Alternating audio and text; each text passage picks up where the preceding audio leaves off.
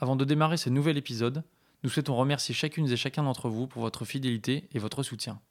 Alors merci à toutes et à tous. Et un merci encore plus chaleureux à toutes celles et ceux qui nous soutiennent financièrement sur notre page Tipeee. Merci de permettre à ce podcast de rester indépendant de toute publicité ou placement de produits. Il est possible de faire un don, ponctuel ou mensuel, n'importe quand, en vous rendant sur Tipeee, tipeee.com slash le bon grain de l'ivresse. Allez, en route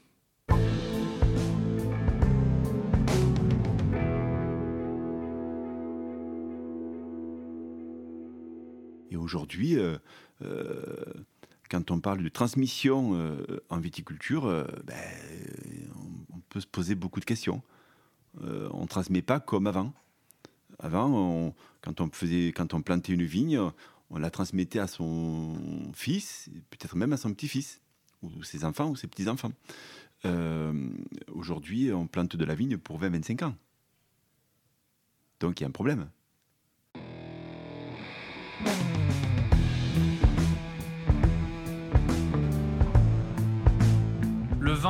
Le jaja, le pinard, le pif. Il existe une ribambelle de termes pour désigner ce breuvage que nous aimons tant, le jus de raisin fermenté. Et c'est parce que nous l'aimons plus que tout que nous voulons mieux comprendre ce qui fait un bon vin. Cépage, climat et terroir y participent, mais avant tout, il y a la patte des vigneronnes et des vignerons. Je suis Romain, Je suis Florian. Je suis Antoine.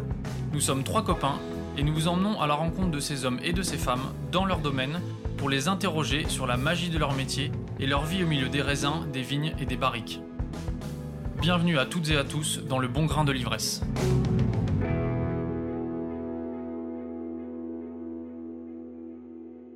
Bonjour à toutes et à tous. D'après vous, quel est le matériel le plus important pour les vigneronnes et les vignerons? Est-ce le tracteur, la barrique ou le sécateur? Eh bien pour Lilian Berillon, ce n'est rien de tout ça.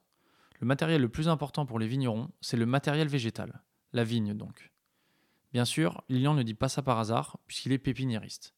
Son métier, c'est précisément de produire des pieds de vigne qu'il vend ensuite aux vignerons lorsqu'ils ont besoin d'en planter. Alors le matériel végétal, il en connaît un rayon.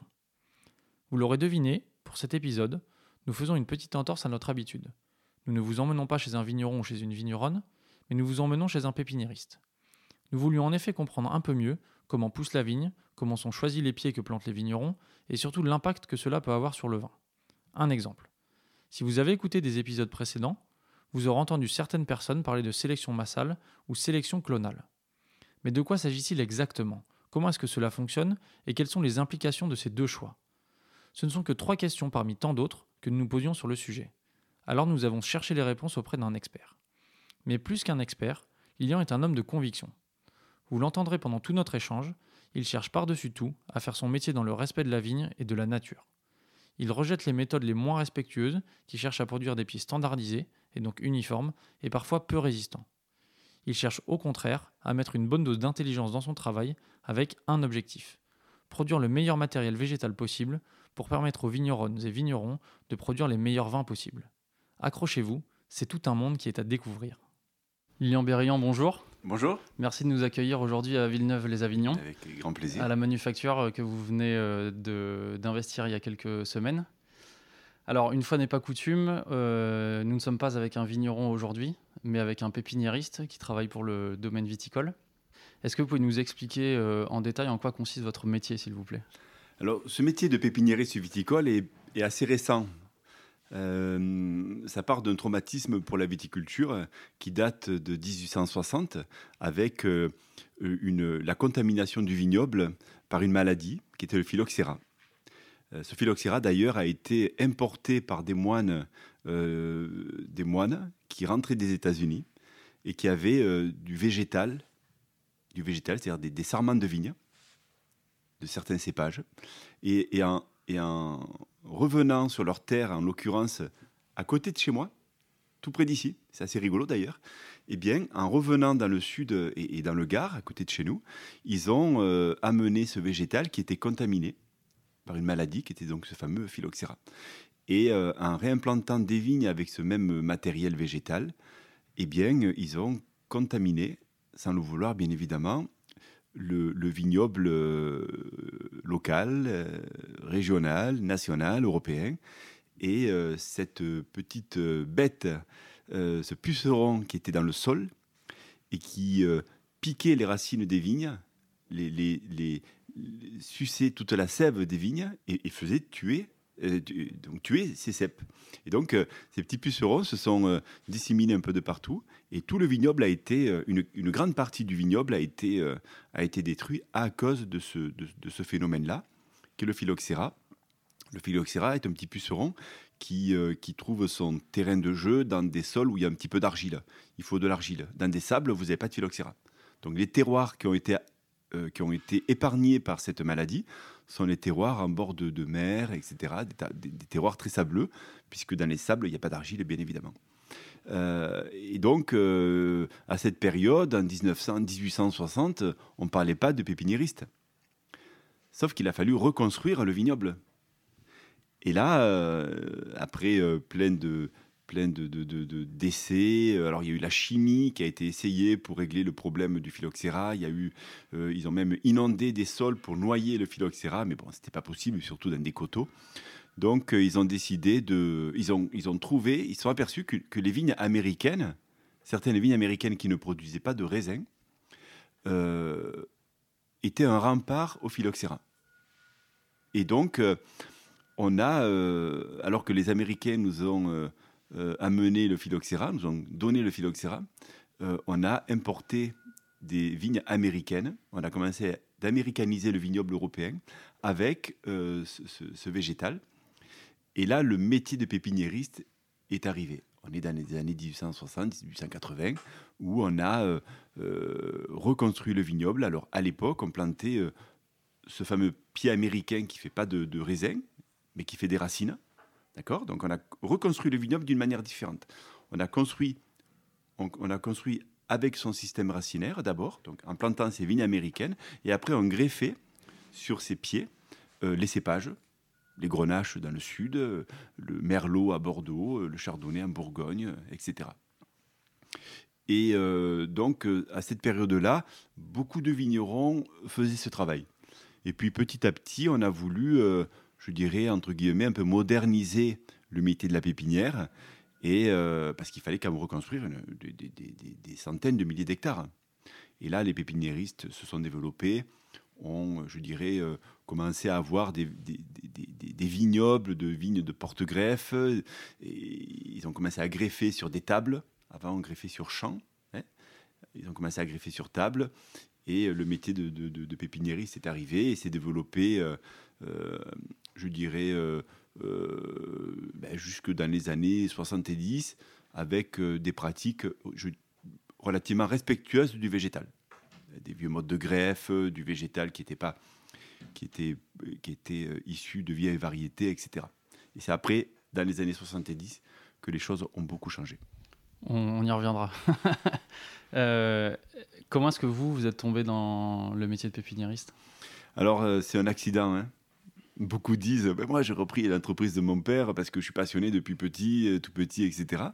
Euh, moi je voulais pas être pépiniériste, moi je voulais faire du vin. Euh, donc toujours passionné par, la viticulture.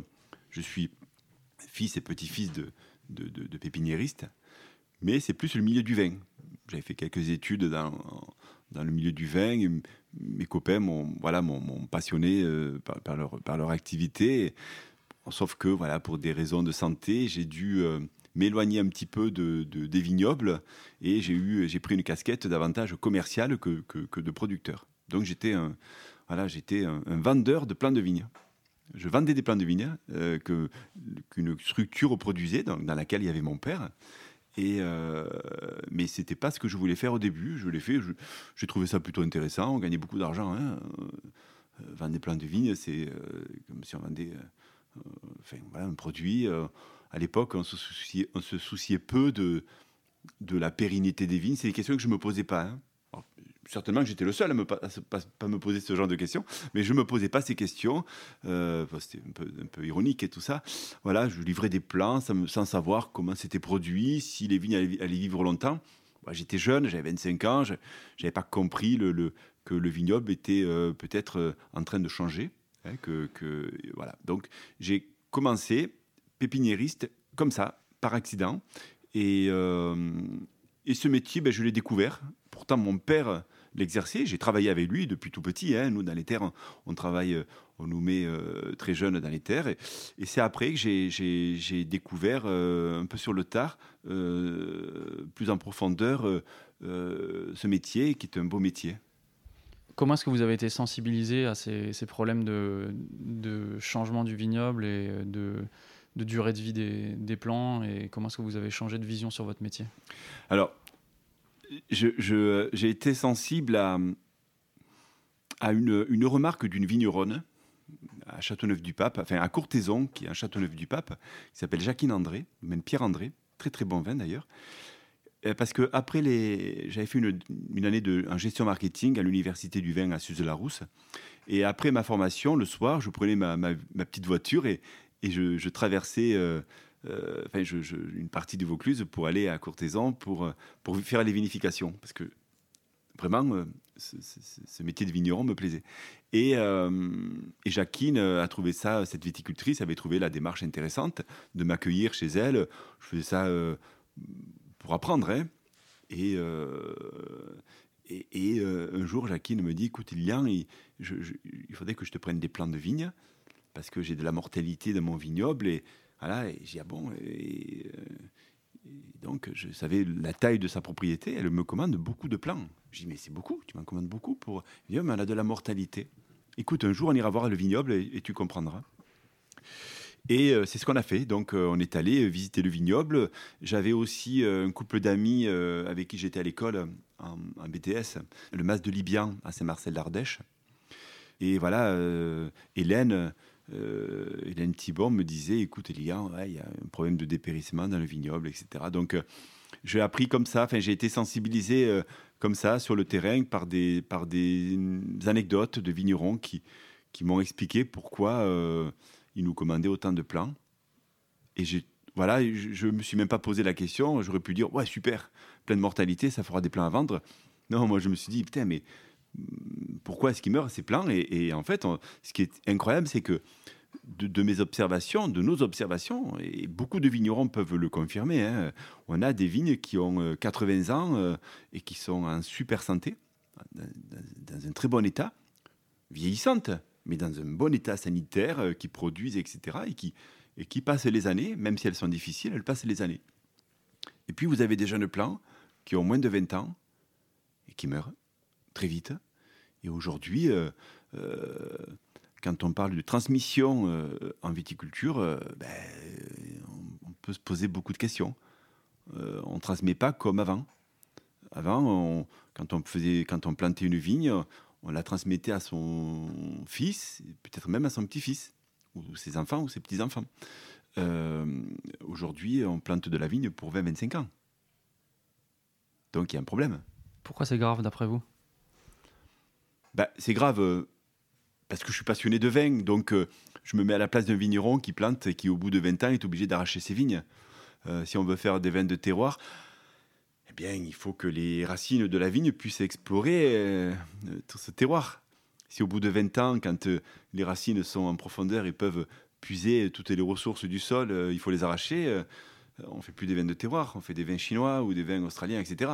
Donc aujourd'hui, il y a deux viticultures. Il y a une viticulture de masse qui, elle, construit des vignes sur 20 ans et puis arrache, replante, et je, respecte cette viticulture-là. Il y a une autre viticulture, celle qui veut planter pour 60, 80, 100 ans et qui veut transmettre. Qui veut transmettre. Euh, voilà, et aujourd'hui, euh, même si je, je suis persuadé que des jeunes plants bien travaillés avec une belle sélection donnent très vite des grands vins, euh, ils seront jamais aussi bons que des vignes qui ont 60 ou 80 ans. Donc, euh, pour moi, c'est grave de, de, de voir que les vignes dépérissent si vite. Ce dépérissement, il vient de quoi? Alors, ce dépérissement, il y, a- il y a plusieurs raisons, il y a plusieurs causes. hein. Alors, je, pourrais avoir un discours très commercial et dire, bah, c'est les pépiniéristes, ils travaillent comme des, salopards et il n'y a que nous qui travaillons bien. Euh, oui, il y en a beaucoup qui travaillent comme des salopards, c'est vrai. Euh, mais il n'y a pas que ça, il y a aussi et surtout le fait qu'il y a, surtout des, conditions climatiques qui ont beaucoup changé et qui ont, qui ont mis, euh, qui, ont, affaibli le vignoble, on est sur des plantations pérennes, hein, donc les choix d'il y a peut-être 50 ans, ben, il faut les revoir maintenant. Hein, sur les, voilà, peut-être même sur l'encépagement, sur les densités, les modes de taille, etc. Et donc, voilà, le changement climatique, alors c'est, j'aime pas trop parler comme ça parce que ça fait presque un mot à la mode, mais bon sang, nous on le vit quoi. Certains disent ouais mais le changement climatique on le sort à toutes les sauces pour parce qu'il y a un business derrière. Non, nous on le vit, euh, on le vit. Moi j'invite n'importe qui et, on part en bagnole et je leur fais voir euh, que les vignobles aujourd'hui ils souffrent, ils souffrent. Voilà donc euh, donc pour répondre à votre question, une des principales raisons c'est le changement climatique. mais pour ça il faut que pour, essayer de contrecarrer ces problèmes climatiques, il faut entamer une grosse réflexion. Et cette réflexion, elle doit être faite et par le vigneron et par le pépiniériste. Ça veut dire que le vigneron doit remettre en question ses pratiques et le, le pépiniériste doit remettre en question ses pratiques si bien évidemment il a comme ambition de livrer des plants qui vont vivre longtemps.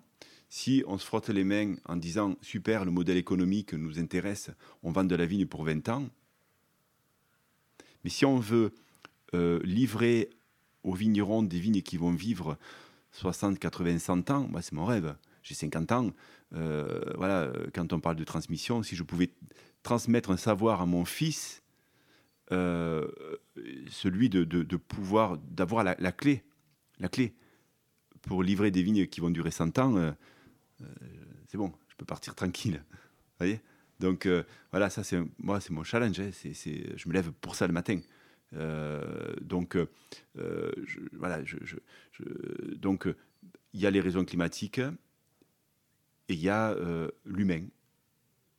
Les, les, vignerons doivent se remonter les manches et repenser leur viticulture. Et nous, les pépiniéristes, il faut qu'on travaille différemment le végétal. Quelle est l'évolution du constat que vous ont fait ces deux vignerons il y a 25 ans sur le dépérissement du, du vignoble? Est-ce que c'est un constat qui s'élargit et de plus en plus de vignerons le font? Ou est-ce que ça reste un problème marginal, si je puis m'exprimer ainsi? Non, ce n'est pas un problème marginal, puisque depuis, euh, depuis, il y a quand même eu une prise de conscience de la part des pouvoirs publics, hein, de la viticulture. Il y a eu il y a, un plan de dépérissement hein, avec des budgets. Alors, bon, j'ai un avis sur euh, la finalité de ce qui, qui va en sortir. Voilà, à partir du moment. Enfin, bon, je ne vais pas rentrer dans le détail, sinon je, vais encore me faire euh, des, amis. Mais bon, voilà. Mais quoi qu'il en soit, il y a quand même une prise de conscience qu'il y a un problème de dépérissement. Donc, ces deux vignerons ne sont pas isolés. Beaucoup, beaucoup de caves ont pris conscience qu'il ben, y a une mortalité. Alors, ça, on réagit quand ça touche le portefeuille aussi quand vous avez beaucoup de mortalité sur votre vignoble, ben, il faut l'entretenir, etc. Ça coûte cher et puis il y a une perte de récolte. Les chiffres sont euh, affolants. Enfin, je ne peux pas vous les donner parce que je ne retiens pas les chiffres, mais, euh, euh, c'est des, millions d'euros ou centaines de millions d'euros euh, de chiffre d'affaires euh, au niveau national qui partent chaque année, des, dizaines ou des centaines de milliers d'hectolitres qui ne sont pas vinifiés parce qu'il parce manque des raisins. Donc voilà, donc quand ça touche le portefeuille, ça interpelle les gens et ça les motive pour réagir. Après, je, je pense quand même qu'il y a aussi encore une partie de la viticulture qui n'a pas encore bien pris conscience euh, de, de, de, de, la situation. Alors, ils ont peut-être pris conscience qu'il y a du dépérissement, mais ils n'ont pas pris conscience de, comment est-ce qu'il faut faire pour régler le problème du dépérissement. Et, et s'ils en prennent conscience, euh, euh, quelle méthode on va utiliser, alors là, ça devient compliqué. Parce que c'est compliqué. C'est très compliqué. Aujourd'hui,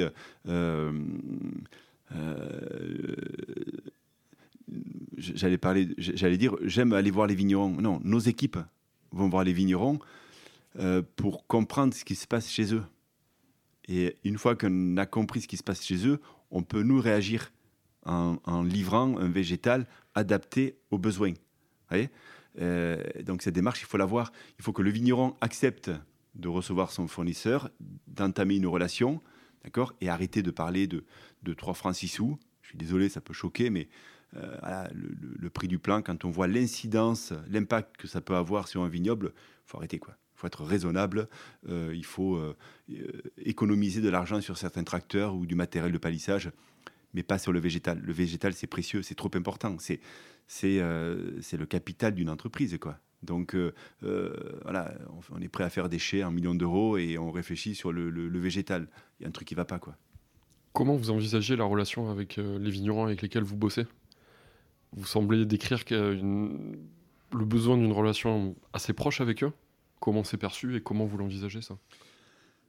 Alors oui, euh, il faut, enfin, il, faut, c'est inévitable. Il faut une collaboration, collaboration. Euh, il faut une relation proche. Euh, ça se fait petit à petit. C'est long, hein, c'est long parce que à partir du moment où vous avez une pépinière différente, que vous communiquez un petit peu, euh, pour le peu que vous avez une jolie voiture, waouh, c'est compliqué. Très compliqué. Hein compliqué tout là.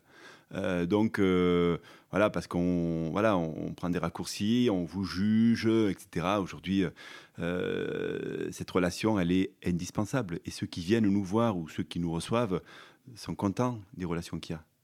Euh, et cette relation, il faut qu'elle ait lieu avec moi ou avec d'autres pépiniéristes, mais il faut qu'elle ait lieu. Sinon, ça ne marchera pas. Ça ne marchera pas. Euh, voilà, donc euh, après, moi, personnellement, je trouve que j'étais avec deux vignerons tout à l'heure au téléphone. Putain, mais c'est le pied, quoi.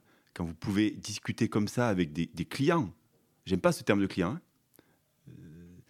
j'aime pas ce terme de partenaire non plus je sais pas, c'est des vignerons, voilà, avec qui on travaille, et, c'est génial. Je veux dire, on se retrouve à déguster les vins. C'est important de pouvoir déguster les vins. Euh, c'est pas tout de, parler de porte-greffe, de cépage. Il faut aussi déguster les vins, voir euh, à quel niveau ils mettent la, barre, quoi. ça vous met une espèce de pression. La pression, j'adore ça, moi. Hein. C'est, euh, bon, j'ai plus de cheveux, ça se voit, mais j'aime la pression. Ça nous permet de, voilà. Donc, moi, j'aime travailler comme ça. j'aime travailler comme ça, et quel luxe de pouvoir euh, euh, partager la table avec des, vignerons, discuter de. Des fois, on, sort de, discussions professionnelles. C'est chouette, quoi. C'est pour moi, c'est cette relation humaine euh, est nécessaire et indispensable. Si elle est, si elle est plus là, c'est pas intéressant. On n'a pas cette qualité d'échange avec tout le monde, hein, avec tous les vignerons avec qui on travaille. Hein. mais c'est moi, quand je l'ai avec certains, je trouve ça génial. Et ça, l'humain. L'humain. Le problème, c'est qu'aujourd'hui, euh, l'humain, on n'en parle plus. tout est dématérialisé, tout est. Voilà, l'humain, c'est important. Vous l'avez mentionné au début de l'interview, le métier de pépiniériste, il est né avec euh, l'arrivée du phylloxéra euh, en Europe et le fait que le, le, vignoble européen a été dévasté. Et la solution qu'on a trouvée, ça a été de greffer des vignes européennes sur des pieds américains. Est-ce que vous pouvez nous expliquer ce que c'est le greffage exactement, s'il vous plaît? D'accord. Alors, je vais vous expliquer comment on a reconstruit ce vignoble qui, à l'origine, avant le phylloxéra, a été entretenu avec euh, un sarment de vigne, une longueur, hein, quelques, on va dire 50 cm de, sarment de vigne, qu'on a, on plantait tout simplement ce sarment dans la terre et ça faisait des racines. Il n'y avait pas de chimie et ça poussait et ça faisait du raisin. Après l'arrivée du, du phylloxéra et des porte-greffes américains, on a donc euh, euh, commencé à greffer le cépage, la variété, sur le porte-greffe. Au tout début, dans les années donc 1900, on va dire, on plantait d'abord le porte-greffe euh, qui avait raciné chez le pépiniériste pendant un an. Donc on plantait ce porte-greffe dans le sol, il faisait des racines, et au bout de quelques années, on le coupait et on greffait en fente, c'était le mode de greffe, on griffait en fente le cépage sur le porte-greffe. C'est un gros travail. Hein. et donc, en fait, on construisait d'abord les racines et après, on greffait dessus. Et ça poussait et on commençait à, à monter, la, monter sa vigne euh, hein, en gobelet, en mode de, une conduite adaptée. Ensuite, les pépiniéristes ont voulu euh, se moderniser et on a commencé à greffer sur table. Parce que quand on plante d'abord le porte-greffe et qu'on greffe dessus, on appelle ça, on greffe sur place. Dans les années 1900, on a commencé à greffer sur table. C'est-à-dire que on avait, alors c'était, c'était pas mécanisé, c'était avec un greffoir, comme espèce de couteau. On, avait nos porte-greffes d'un côté. Le porte-greffe, c'est un, morceau de bois qui fait à peu près 30 cm de long, et le greffon, c'est un petit bourgeon.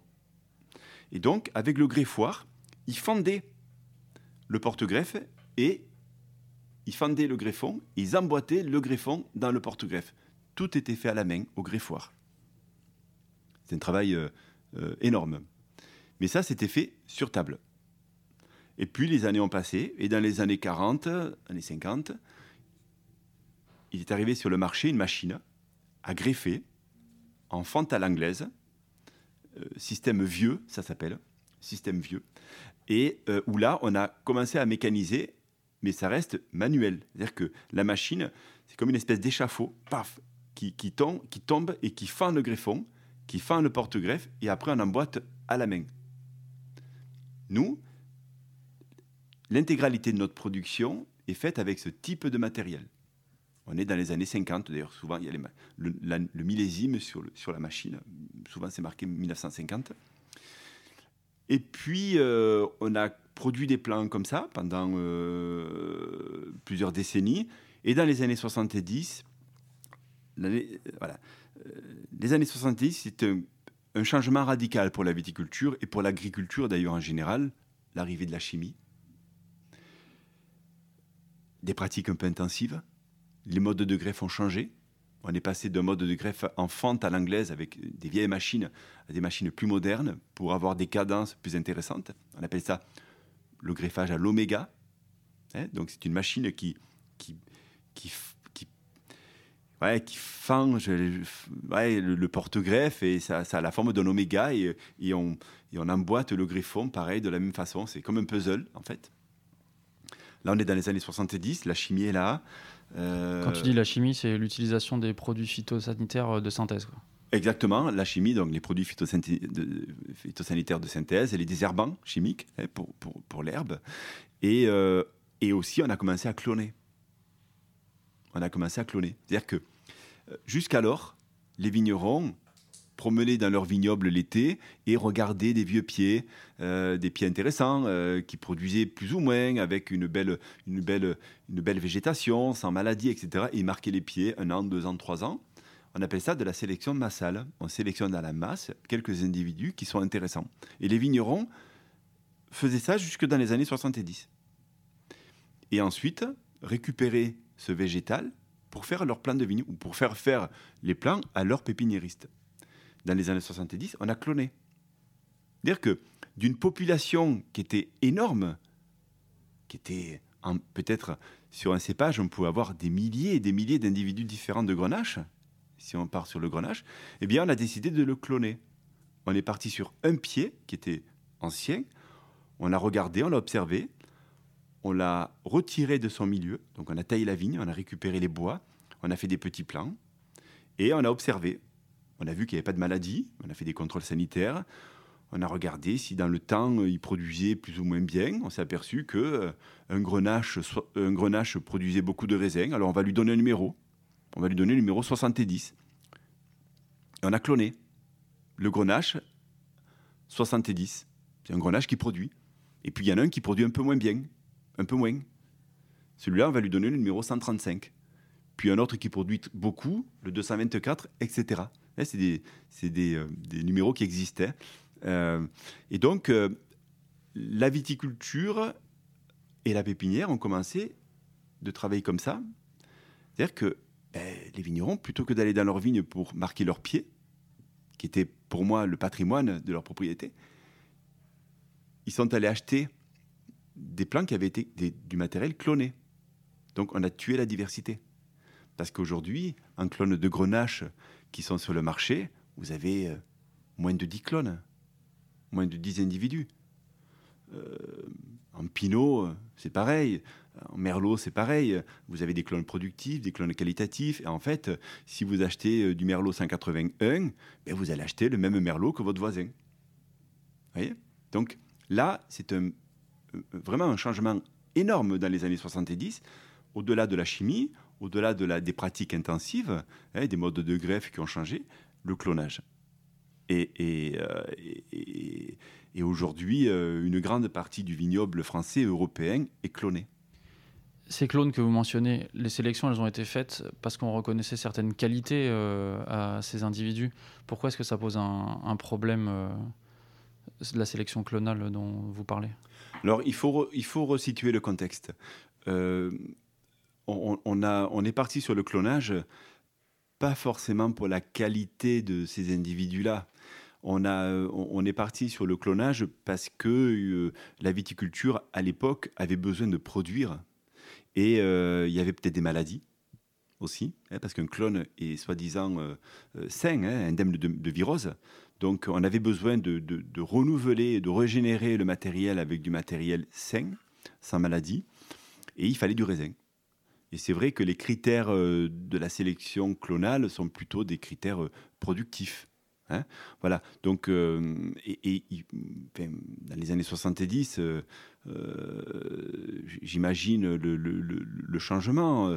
Il y a certainement plein d'organismes agricoles qui ont dû, euh, ou tous les, chercheurs également, qui ont dû expliquer à la viticulture l'intérêt de planter des clones, etc. Donc, euh, je n'y étais pas à cette époque, mais je pense que ça a été vendu comme ça et, que c'est pas c'est pas mauvais le clone. Hein. Moi, pas de souci. Je trouve que on tue la diversité voilà, euh, moi je préfère euh, planter de la vigne avec euh, des dizaines ou des centaines d'individus différents d'une même variété, plutôt que de planter une vigne avec un seul individu ou deux individus.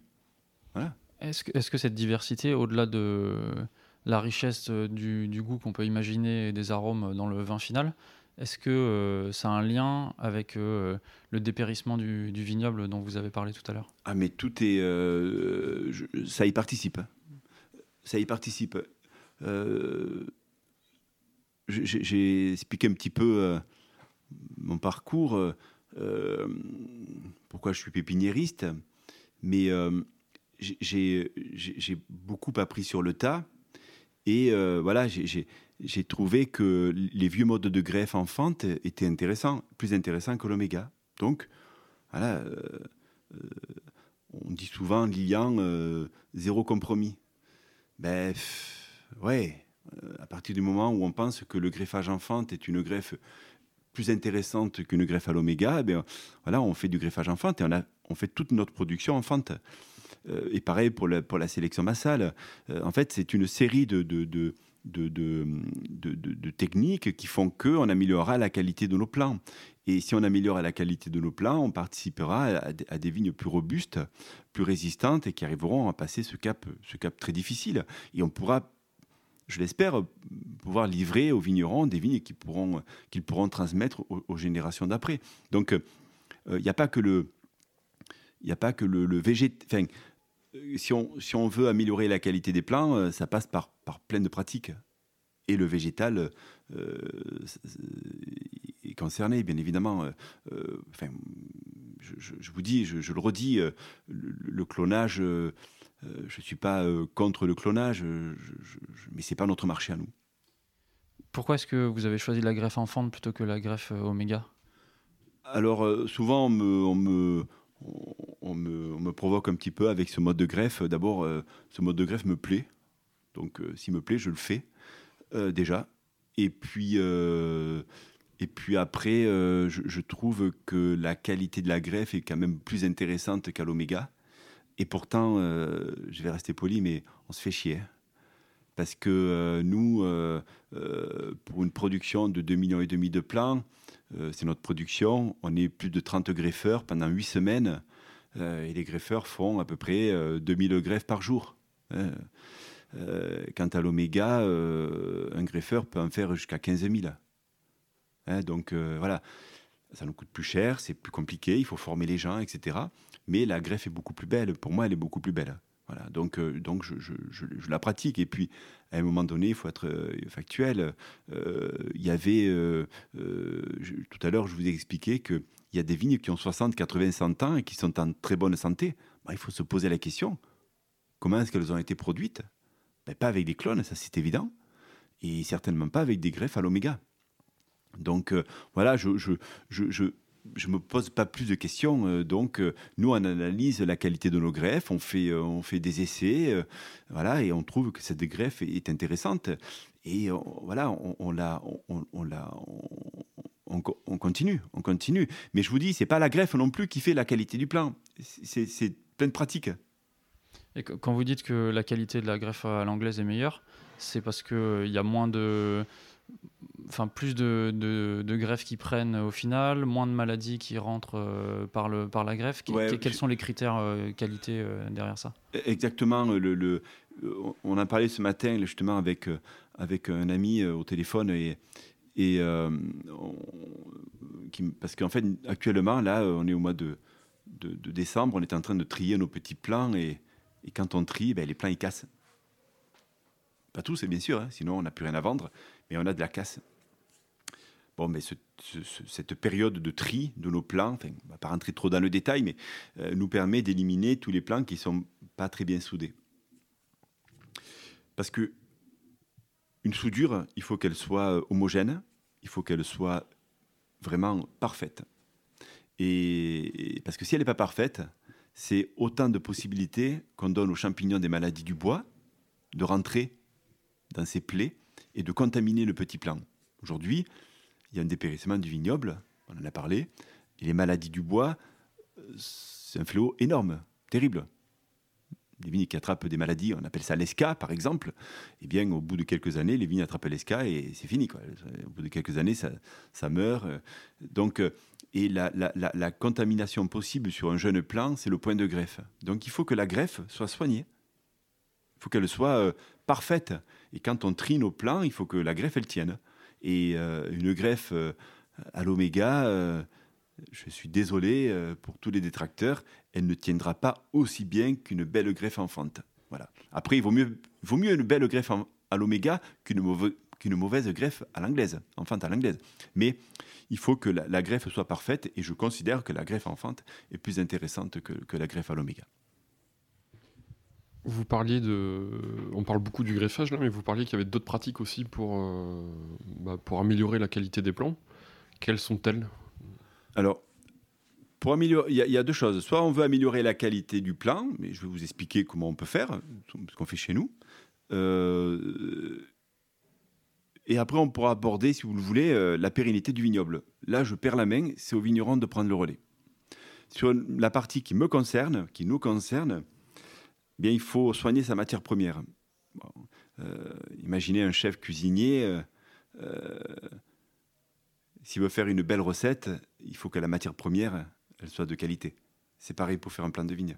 Un plan, la matière première, c'est le porte-greffe et le cépage. Ce que nous, on appelle en langage technique le greffon. Donc nous, le, cépage, ce fameux greffon, on va le sélectionner dans le vignoble, dans le vignoble français et européen.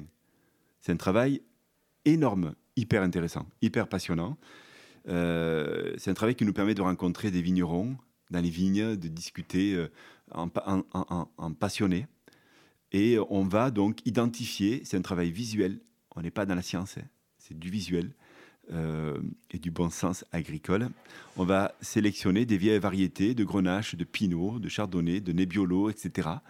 Des vignes qui ont 60, 80, 100 ans qui sont avant le clonage, avant les années 70. Et on regarde des pieds qui ont, imaginez un petit peu, vous arrivez à sélectionner des pieds de, grenache ou de, mourvèdre qui ont 80 euh, ans. Des pieds de grenache qui ont 80 ans dans un environnement compliqué parce qu'il y a le réchauffement climatique, il y a la, il y a la pollution sanitaire, hein, etc. Et vous avez ce pied qui est là depuis 80 ans. La récolte est magnifique. Visuellement, on ne voit pas de maladie. D'accord? Ben, Vous le marquez, un an, deux ans, et au bout de la troisième année, vous dites ce pied, c'est qui, n'a pas de virose, parce qu'on fait aussi des tests sanitaires pour vérifier la qualité sanitaire. C'est très important la qualité sanitaire. Eh bien, on, le sort, on sort ce végétal et on le remultiplie. Mais on ne le clone pas. Ce n'est pas un individu. Parce qu'à côté, il y en avait peut-être un autre, et un autre, et un autre. Et aujourd'hui, nous concernant, sur nos grenaches, on a plus de 500, 600 individus différents. Sur les syrahs, on a plus de 600 individus différents. Et on continue d'en chercher. Voyez? Et donc, si on veut améliorer la qualité d'un plant, pour moi, ça passe aussi par cette biodiversité, cette diversité des cépages. qu'on va sélectionner dans le vignoble. Là, j'ai parlé du greffon, du cépage. Si on parle du porte-greffe, on s'est moqué de moi il y a une quinzaine d'années quand euh, j'ai voulu repenser euh, la culture des vignes mères de porte-greffe, ces fameux pieds américains. Aujourd'hui, ils sont plantés à 2,50 m au carré, donc 2,50 m sur 2,50 m. Généralement, ils sont plantés, puis après, c'est désherbé parce que l'herbe pousse. Parce qu'en fait, c'est une liane. C'est une liane qui pousse par terre. Et donc, les lianes viennent s'enchevêtrer les unes des autres et ça fait un tapis de végétation. Et bien sûr, on ne peut plus travailler les sols, donc on les désherbe. Sinon, l'herbe pousse on les désherbe chimiquement. Et là, j'ai trouvé ça euh, incroyable. mon fils, à l'époque, euh, il avait quelques années, je me suis dit, mais je ne vais pas transmettre une pépinière euh, gavée de chimie à mon enfant, quoi. C'est pas possible. Donc, on a réfléchi avec Katia, Katia qui est une des, rares femmes qui arrive à me supporter, et, depuis 20 ans, qui est une très très proche collaboratrice, euh, qui, s'est vraiment euh, découvert une passion dans la sélection, elle a un œil très très fin, c'est vraiment notre spécialiste sélection. Et avec Katia, qui était au, début de l'aventure avec moi, on a réfléchi sur euh, notre méthode de production de nos vignes mères de Porte-Greffe, on a décidé de les palisser. Donc on travaille ça pas, trop rentrer dans le détail, mais un peu comme une vigne. Donc on travaille les sols, pas de chimie, pas de désherbant. Et, on, voilà. et là, on, arrive à soigner la qualité de la matière première, les cépages et les porte-greffes. Et puis après, il y a nos techniques de production. J'en ai parlé tout à l'heure. Euh, les, euh, modes de greffe qui sont différents, euh, le fait de ne pas mettre de chimie. Alors, on met toujours un peu de chimie, parce que réglementairement, on ne peut pas faire autrement. Mais on travaille les sols, on limite vraiment la chimie, on, voilà, on fait attention aux sanitaires, on ne veut pas de maladies sur notre végétal. Et c'est comme ça qu'on peut livrer, je, pense, enfin, tout au moins c'est notre, notre manière de voir les choses, un, plan de belle qualité. Vous mentionnez euh, les méthodes culturales et l'utilisation de, produits de synthèse autour de la qualité des, plants. Est-ce qu'on entend beaucoup dans le vignoble en ce moment Il y a une progression de, l'agriculture euh, biologique, de la biodynamie euh, chez, les, chez les vignerons. Est-ce que c'est des questions qui sont aussi euh, prégnantes chez vous et que vous vous posez ou est-ce que vous avez déjà mis des choses en place dans votre pépinière? Alors, comment en 2020 ne pas, ne pas parler d'écologie, d'environnement dans cette filière? Enfin, Je ne vois pas quelle filière doit être épargnée par l'écologie. Donc, euh, dans les années, alors c'était en 2003, 2000, non, 2007. En 2007, euh, j'étais euh, au conseil d'administration de la filière des pépiniéristes. Donc, j'avais mis à l'ordre du jour la possibilité de produire des plants en bio ça a été un tollé incroyable. Quoi. Donc la filière n'était pas prête à cette époque. Donc on a, euh, j'ai trouvé ça un peu triste. On a malgré tout écrit notre cahier des charges pour faire une pépinière en bio. Je m'étais entouré de collègues vignerons parce que je, ne savais pas hein, comment faire. Hein. Vous cache pas que je ne savais pas comment faire. On faisait des plans en chimie à l'époque. Euh, il y a beaucoup de, enfin, pas en pure chimie, mais on en mettait. Et donc, euh, euh, on a écrit ce cahier des charges en bio et, il a été présenté à Paris et ça a été refusé. Ça a été refusé et par la viticulture et par la pépinière viticole. J'étais un peu naïf à l'époque. J'étais un petit peu naïf. C'était en 2014, ça. Voilà. Et, mais ça ne nous a pas empêché de lancer le projet, de lancer les discussions, les débats. Et, et aujourd'hui, il y a une échéance. Alors, elle est à 2035 c'est long, mais ça avance. Hein, il y a une prise de conscience et aujourd'hui, la filière des pépiniéristes n'a pas le choix. Elle n'a pas le choix. Elle est obligée de, de, prendre en considération l'environnement. Alors, on ne pourra jamais faire des plans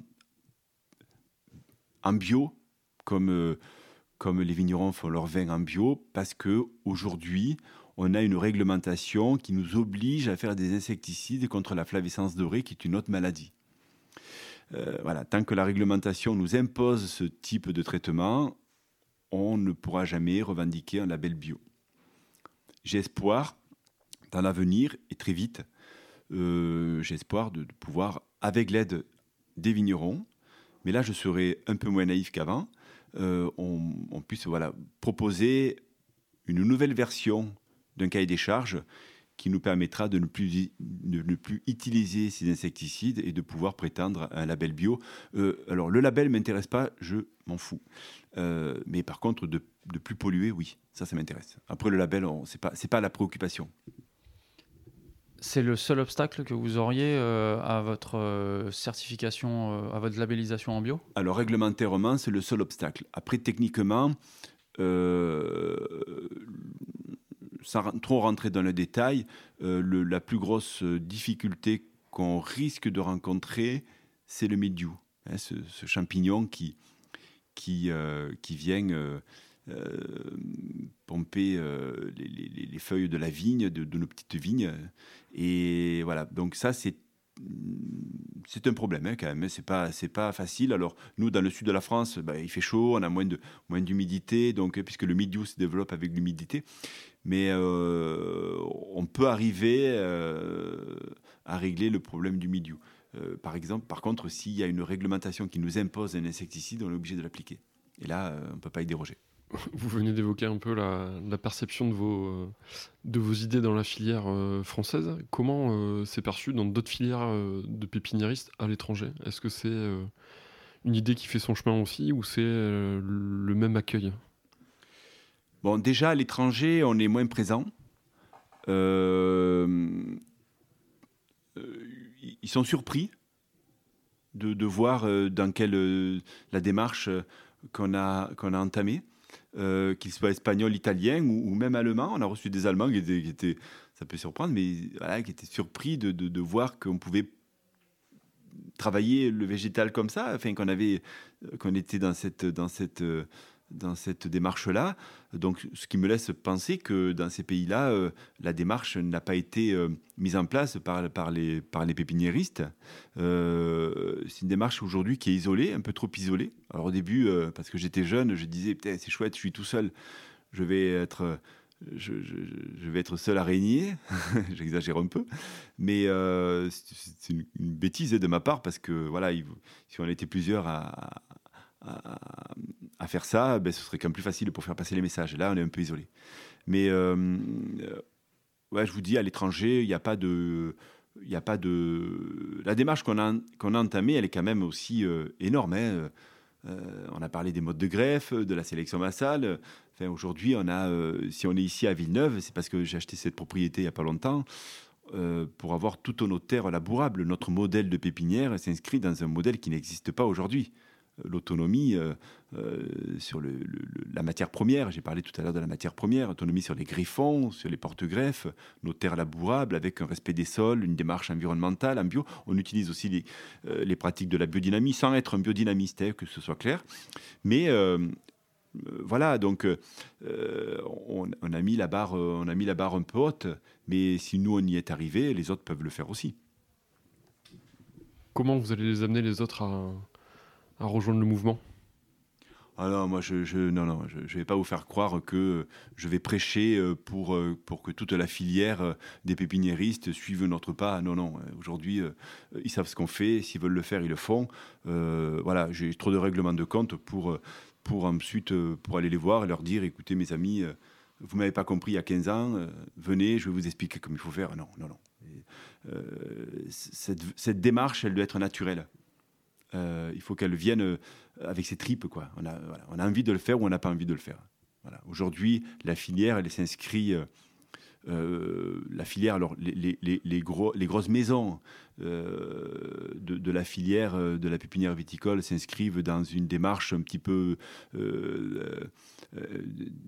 intense.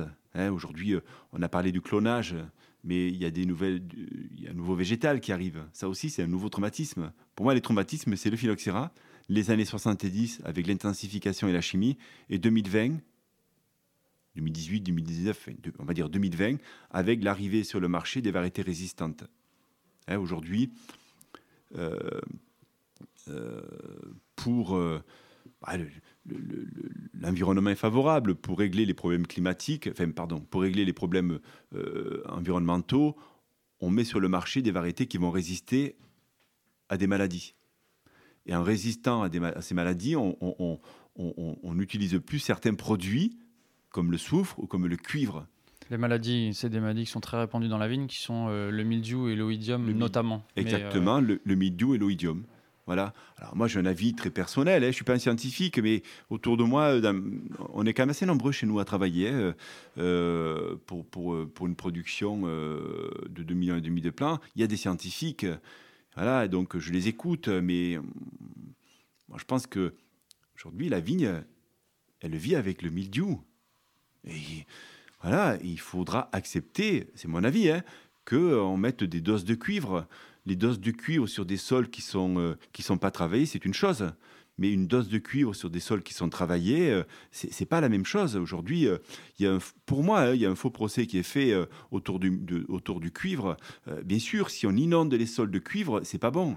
Mais si les sols sont vivants, s'il y, a y a une bonne viticulture derrière, un travail des sols, c'est compatible avec la viticulture. Alors, cessons de, de diaboliser la viticulture. Putain, aujourd'hui, les vignerons, ben, moi je le vois, je vais chez eux euh, et, j'ai des amis vignerons. C'est plus des clients, c'est des amis vignerons. l'énergie qu'ils mettent pour euh, développer la démarche environnementale en bio, etc. Aujourd'hui, on les montre du doigt parce qu'ils mettent un petit peu de soufre, un petit peu de soufre pour stabiliser les vins. Mais c'est tellement anecdotique les, doses. Il y a un peu de cuivre pour, pour maîtriser le mildiou et pour avoir une récolte décente, arrêtons de les diaboliser. Laissez-les travailler, laissons-les travailler tranquillement, etc. Mais c'est certainement pas les variétés résistantes qui vont régler le problème de la viticulture. Les variétés résistantes dont vous parlez, c'est un sujet qu'on entend régulièrement euh, en ce moment dans le monde du vin. Euh, certains les appellent des hybrides parce que c'est euh, un mélange entre guillemets du vitis vinifera qui avec tous les cépages qu'on connaît habituellement qui produit des airains et d'autres types de des raisins pardon et d'autres types de vitis euh, qui sont donc résistants aux, maladies. Quel risque vous voyez à l'utilisation de ces, de ces nouvelles variétés? Alors, ce n'est pas, pas, des hybrides. Hein. Je, je, m'excuse si je ne suis pas assez précis, puisque je vous l'ai dit, je n'ai pas une casquette de scientifique, mais j'ai une équipe autour de moi. Ce pas des hybrides comme on a connu il y a, il y a plusieurs décennies. Aujourd'hui, c'est un plan qui est produit c'est presque un produit, quoi. Comme un produit marketing qui est produit par hybridation, où vous prenez un cépage, international et on le, on le, on le, on le, on le, on l'hybride avec un, avec un porte-greffe. D'accord? On le coupe avec un porte-greffe qui, lui, ne fait pas de, ne, fait pas de, raisin, mais ne craint, pas ni, ne craint ni l'oïdium ni le mildiou. Donc c'est de l'hybridation. Mais comme c'est dégueulasse, eh bien, on, dilue, hein, par euh, des manipulations, on dilue euh, l'effet du porte-greffe. Euh, je crois qu'il garde, enfin, soi-disant, on, conserverait 99% de la, du, du, vitis vinifera, en l'occurrence du cépage, et 1% du cépage, et, et 1% du porte-greffe, et ce 1% permettrait de, résister au mildiou et à l'oïdium. Sauf que euh, on, est sur de la création variétale. Historiquement, on avait la sélection massale, c'est-à-dire qu'on avait des milliers et des millions d'individus différents dans la nature. On allait les, les, sélectionner, etc., et ça faisait la richesse. C'est ce que moi j'appelle le patrimoine viticole français et européen. Après, dans les années 70, on a cloné. Donc on a tué la diversité. D'un cépage où vous aviez des milliers ou des dizaines de milliers d'individus, ben, vous aviez que quelques individus. Aujourd'hui, on est sur de la création variétale issue par hybridation. Demain, c'est quoi? Les OGM, les Chinois le font. Les Chinois, les Chinois font des variétés résistantes à partir d'OGM. Donc, attention, quoi. N'allons, soyons prudents. On fait aujourd'hui le constat du clonage. Euh, soyons prudents. Euh, ce qui est sûr, c'est que c'est de la création variétale, et là, on n'a plus qu'un seul individu. Ça veut dire que si un bourguignon, un bordelais, un, gars du Rhône veut planter ses variétés résistantes sur son terroir, hyper qualitatif, ben, il, fera, des vins euh, qui ne seront plus des vins de terroir. Voilà, il ira concurrencer un chinois ou etc. Donc moi je trouve ça très grave, il faut être très prudent.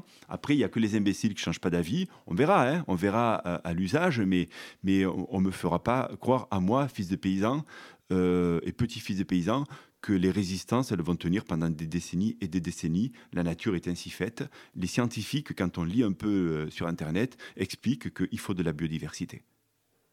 il faut de la biodiversité. Alors, vous voyez, on parle des variétés résistantes, donc on tue la diversité, et en même temps, vous avez des, consultants euh, qui, conseillent, alors il y a plusieurs consultants, hein, mais il y a au moins des consultants qui se conseillent sur la biodiversité, hein, sur, euh, sur euh, l'agroforesterie. Alors pourquoi est-ce qu'on veut, on parle d'agroforesterie? On parle d'agroforesterie pour amener de la diversité, de la richesse sur les sols. Parce qu'aujourd'hui, les paysages viticoles sont des paysages lunaires. Vous avez des kilomètres et des kilomètres de vignes sans arbres, sans purée. Donc aujourd'hui, on repense, il faut repaysager le vignoble en amenant de, l'arbre. Parce que des arbres, chaque arbre a des, particularités et des insectes. Et voilà. Et donc, on, on, ramène de l'insecte, etc. Et c'est comme ça qu'on arrivera à, construire des vignobles durables. Là, je parle même plus de plans de vigne. Hein. Souvent, je parle très peu de mes plans de vigne. Hein. Je parle plus d'une réflexion qu'il faut avoir avec, euh, avec la viticulture et certains consultants. Est-ce que votre discours et vos méthodes rencontrent un écho euh, dans le vignoble? Ben, Je fais chier beaucoup de monde. Des vignerons qui ne connaissent pas leur métier, il y en a. Euh, des consultants qui disent ben, lui, il va, il va manger mon pain. Euh, mais heureusement, bien sûr, qu'il y a des vignerons qui nous écoutent et avec qui on arrive à travailler. voilà, et, tant mieux. Mais je veux dire, il n'y a, pas de compromis c'est pas un terme à la mode chez nous, mais il n'y a pas de compromis. Si vous voulez demain, moi je, je sais comment il faut faire pour construire une vigne pour 100 ans. Ça va coûter plus cher, il faut prendre du temps. Est-ce que vous pensez que c'est raisonnable d'arracher une vigne et de la, replanter quelques mois après? L'exemple du sportif, le gars qui fait un marathon, il faut qu'il se repose. Après, il repart faire un marathon. C'est pareil pour la vigne. Une vigne un terroir qui a supporté une vigne pendant 80 ans, vous ne pouvez pas l'arracher cette vigne et la replanter l'année d'après. Il faut qu'elle se repose. Tout simplement, il faut que le terreau soit là. Il faut qu'elle se repose, il faut qu'on fasse les amendements qu'il faut, il faut redonner une vie, il faut qu'il y ait des insectes, il faut qu'il y ait des vers de terre, etc. Et après, vous pouvez reconstruire dessus. Voilà, c'est un travail de, de, euh, de, voilà, c'est pas l'île Imbérion qui, qui, va, qui va euh, sauver la viticulture, mais euh, c'est pas le vigneron tout seul non plus. Il faut qu'il y ait, euh, qu'il y ait une véritable réflexion et, les vignerons qui, qui, ont cette réflexion aussi large, il y, en a, hein, mais, mais, mais, pas tant que ça. Comment est-ce que vous garantissez, entre guillemets, que avec vos méthodes, le, les parcelles que vous plantez, elles vont durer 80, 100 ans ou plus?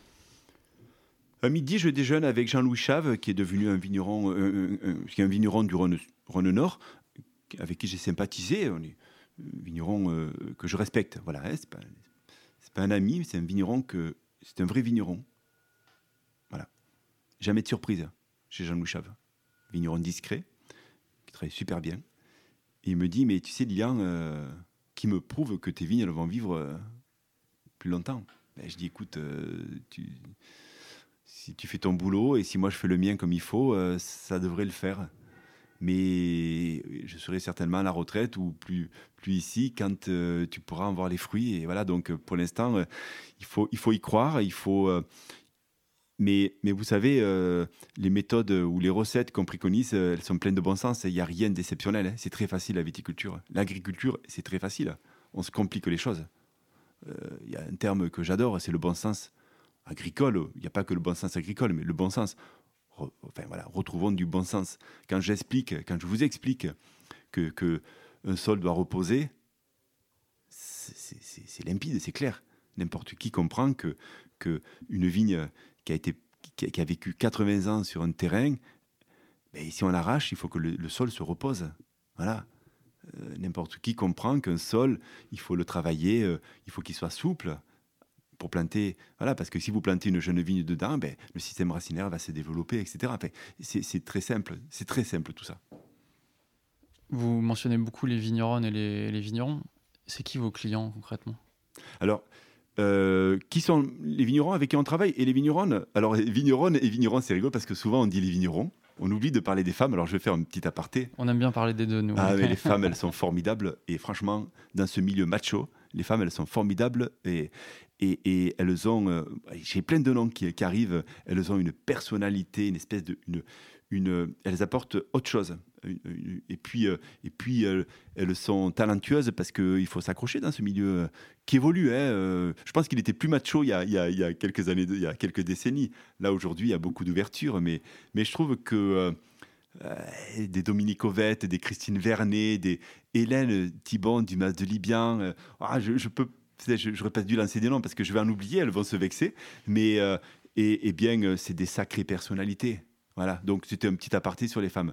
Alors, qui, avec qui on bosse ah, On peut travailler avec euh, des premiers grands crus classés avec qui on s'éclate. D'accord? Parce que Bordeaux, franchement, il euh, faut arrêter de raconter des conneries sur les Bordelais. Bordeaux font un travail phénoménal. Peut-être qu'ils ont exagéré à une époque, mais aujourd'hui, il y a un travail formidable qui est fait sur Bordeaux. On travaille avec des propriétés plus modestes sur Bordeaux. On travaille avec des super propriétés en Bourgogne et d'autres propriétés plus modestes. Voilà. Moi, mon meilleur, mon meilleur ami, c'est pour moi un artiste en viticulture, c'est Jérôme Bressy, Gourde-Motens, pas assez connu. C'est un super vigneron à fond, à fond dans son vignoble, un vrai vigneron. Euh, voilà, j'ai parlé de Jean-Louis Chave et tant d'autres. Voilà, et, c'est aussi des gens comme Éric Michel, le Creux de la Mure, des petits vignerons qui sont euh, des petites caves, hein, mais des grands vignerons des vrais vignerons qui savent tout, qui connaissent leur terroir, qui savent parler du végétal, qui connaissent l'histoire de la viticulture. On est inculte. Moi, le premier, j'ai des bouquins, on m'a offert des bouquins qui datent des années 1920, où on parle de greffage, de pépinière des années 20. Putain, j'ai honte. Parce que je me dis, mais merde, c'est ça mon métier. Donc il faut, voilà. Et, des gens comme ça, euh, moi j'ai plein d'anecdotes. Euh, voilà, une, visite du vignoble d'Éric Michel, du Croc de la Mure, euh, dans le massif du Chaux et on visite euh, les vignes et puis euh, ça finit au bord, au bord de, au, bord de la, parcelle à déguster euh, les, des millésimes. J'ai trouvé ça, c'est certainement le moment le plus émouvant de, depuis que je suis installé, d'avoir fait ça. Voilà, donc on travaille avec des belles caves connues et des belles caves moins connues, mais on travaille qu'avec des passionnés. Et s'ils nous appellent un peu par opportunistes, eh bien, on essaie de les convertir à la passion, qui se disent, bon, euh, on, a compris son message. Nous, ce qu'on veut, c'est livrer des vignes qui vont vivre longtemps. Mais je suis frustré, je suis, euh, suis pas, je épanoui hein, parce que trop souvent on est déçu par euh, l'entretien qui l'entretien des sols, les prescriptions de certains, etc. Vous vous êtes beaucoup formé sur le tas? On apprend en marchant, comme on dit. Euh, est-ce que vous avez des idées pour euh, transmettre ce que vous avez appris, euh, soit sur, vous aviez parlé de votre fils, soit à votre fils, soit à, d'autres personnes? Oui, alors déjà mon fils, je l'ai déscolarisé cette année à, cause des problèmes sanitaires, donc je me suis dit plutôt que d'aller un jour porter le masque, un jour l'enlever, un jour le remettre. donc voilà, il a des cours, des cours particuliers, c'est un luxe, hein, je le sais. Ils viennent travailler avec nous le, reste de la semaine euh, pour apprendre ce métier, mais, d'un point de vue plus, large, hein, euh, c'est d'abord un travail euh, au quotidien sur le terrain, pas que par moi, par les équipes, hein, parce que on, est, on parle de moi, là, c'est moi qui suis interviewé, mais c'est un travail d'équipe. Je veux dire, moi, je suis rien s'il n'y a pas les autres à côté de moi. Euh, et j'ai une petite pensée à mes grands-parents et à mon père, à mes parents, en disant ça. Et puis après, ouais, demain, euh, demain euh, je ne vous cache pas que quand je vois les erreurs qui sont faites encore aujourd'hui, parce qu'il y a trop d'ignorance de la part de certains, eh bien, c'est prétentieux, mais je vais le dire, on aimerait bien peut-être former avoir comme une école du végétal. Euh, voilà, et, et, je vous l'ai dit, je ne suis pas un scientifique, je parle avec des mots assez simples. Euh, j'étais loin d'être le premier de la classe. C'est pour ça que je dis à mes enfants de travailler, de travailler, de travailler dur à l'école, aux écoles. Et, euh, mais j'ai appris, voilà, comme voilà, on est, dans notre équipe, on est des éponges et, tout ce qu'on voit, on le retient, on le note et on essaie. Ça nous permet de, redresser, de changer de cap dans nos technique à nous de production, hein, parce que je vous dis, on peut se tromper. Voilà, et clac, on change de cap, et, pour améliorer la qualité de nos plans et, euh, de ces observations de terrain, et eh bien, on arrive aujourd'hui à avoir euh, pas mal d'expérience. Hein.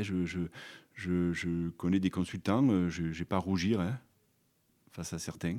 Voilà, donc, sauf que moi, je limite mes, mes recommandations au végétal, à la préparation des sols, à, voilà, ce qui permettra aux, petits plans hein, qu'on s'efforce de bien produire, ben, de vivre 80, 100 ans et qui puissent être transmis. vous vous rendez compte un peu si, si mon fils, là, que vous avez aperçu, qui a 16 ans, a des enfants et que il est autant passionné que, son, hein, que leur père et que ses, enfants, donc, ça fait dans combien ça? Dans 50 ans.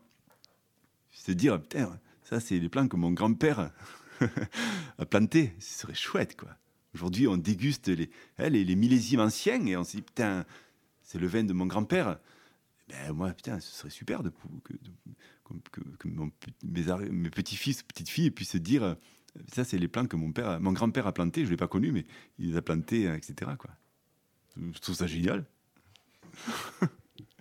Cette euh, sorte d'école de formation, comme, euh, comme vous l'avez euh, prononcé, c'est une idée ou ça pourrait être un projet?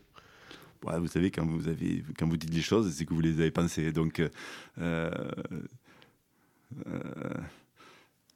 oui, oui, c'est un projet, oui. Oui, c'est un projet, mais vraiment, très modestement, on, on, se sent capable de le faire.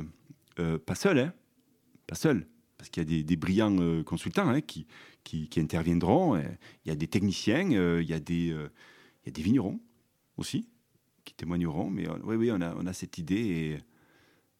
Et, Puis en plus, on a le site, on a le lieu, on a tout ce qu'il faut. les bons ingrédients. Il faut toujours les bons ingrédients et les bonnes personnes pour faire une belle recette. Est-ce que vous pouvez évoquer avec nous un grand souvenir avec une bouteille de vin ou un, une bouteille de vin qui a changé votre vision euh, du vin pour toujours? Ah. Après, on va me soupçonner de, de, de, faire la, publicité pour mon meilleur ami. Mais je crois que c'est mon meilleur ami, c'est pas par hasard. C'est Jérôme Bressy. Quand il m'a fait déguster ses derniers millésimes, qui sont pas les vins qu'on est habitué à boire, mais putain, est-ce que c'est bon, quoi. Et derrière euh, ça, quand on connaît l'homme et quand on connaît les vignes, on comprend, on comprend. Donc, euh, ouais, moment, euh, peut-être pas en rajouter non plus, j'avais pas la lame à l'œil, hein, il faut pas exagérer, mais, mais on se dit, waouh.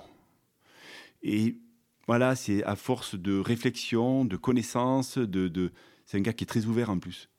Souvent, il y a des vignerons très connus qui sont bourrins, là, qui veulent recevoir personne, etc. Là, qui, ont leur vérité. Puis c'est voilà, euh, lui non, il écoute tout le monde. Il est voilà, on est partis tous les deux déguster des vins à Bordeaux il y a pas longtemps. Euh, voilà, il trouvait ça, il s'est régalé quoi. Il a trouvé ça super. Et, voilà, et, et, puis c'est en prenant des risques. Aujourd'hui, euh, on est dans une société de froussards je ne parle pas de l'actualité, mais aujourd'hui, on, a peur de tout et il faut prendre des risques. Et c'est comme ça, moi, j'explique. Mes enfants me voient prendre des risques depuis, tout le temps. Et voilà, et c'est en prenant des risques qu'on arrive à construire quelque chose. Je veux dire, il euh, n'y euh, a pas que moi qui prends des risques. Hein. Il y a beaucoup de vignerons, beaucoup de, des auditeurs qui écoutent euh, comprendront ça. Et, et, Jérôme a su prendre des risques. Et, voilà, et cette alchimie, prise de risque, connaissance de son son milieu, de son univers, etc., eh ben, ça donne quelque chose qui, pour moi, est, assez nouveau. Euh, ouais, c'est assez nouveau. C'est pas des vins qu'on est habitué à boire, mais c'est super bon. Et on n'est pas sur des cépages résistants ou trucs. Hein, on est sur une, vraie viticulture.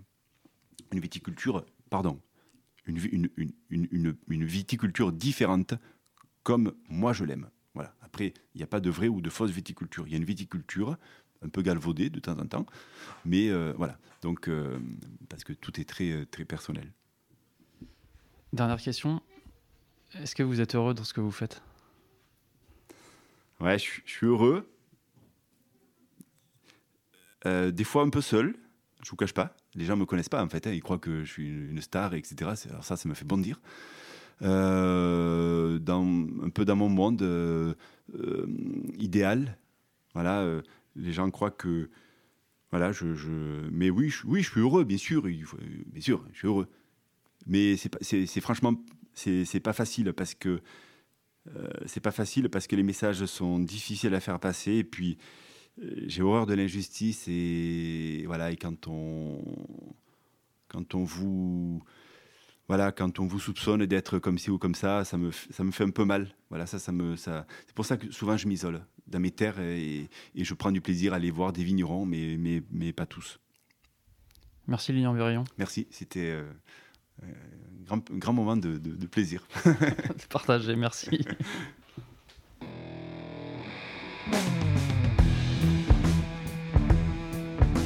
On espère que comme nous, vous comprenez maintenant un peu mieux le rôle des pépiniéristes, les implications de chaque choix dès la sélection des pieds de vigne que l'on va greffer, et bien sûr l'importance du matériel végétal pour les vignerons. Encore merci Lilian Berillon et Camille Méric Cohen pour votre accueil et vos explications. Chers auditeurs et auditrices, si l'épisode vous a plu, vous pouvez nous soutenir en nous mettant 5 étoiles et un commentaire sur votre appli de podcast ou nous faire un don sur notre page Tipeee. Cet épisode est produit et réalisé par Romain Becker, Anton Sica et Florian Nunez. Merci à Emmanuel Nappé pour le mixage, à Emmanuel Doré pour la musique originale et à Léna Mazilu pour les graphismes. On se retrouve dans 3 semaines pour un nouvel épisode, cette fois-ci avec une vigneronne. D'ici là, prenez soin de vous et buvez bon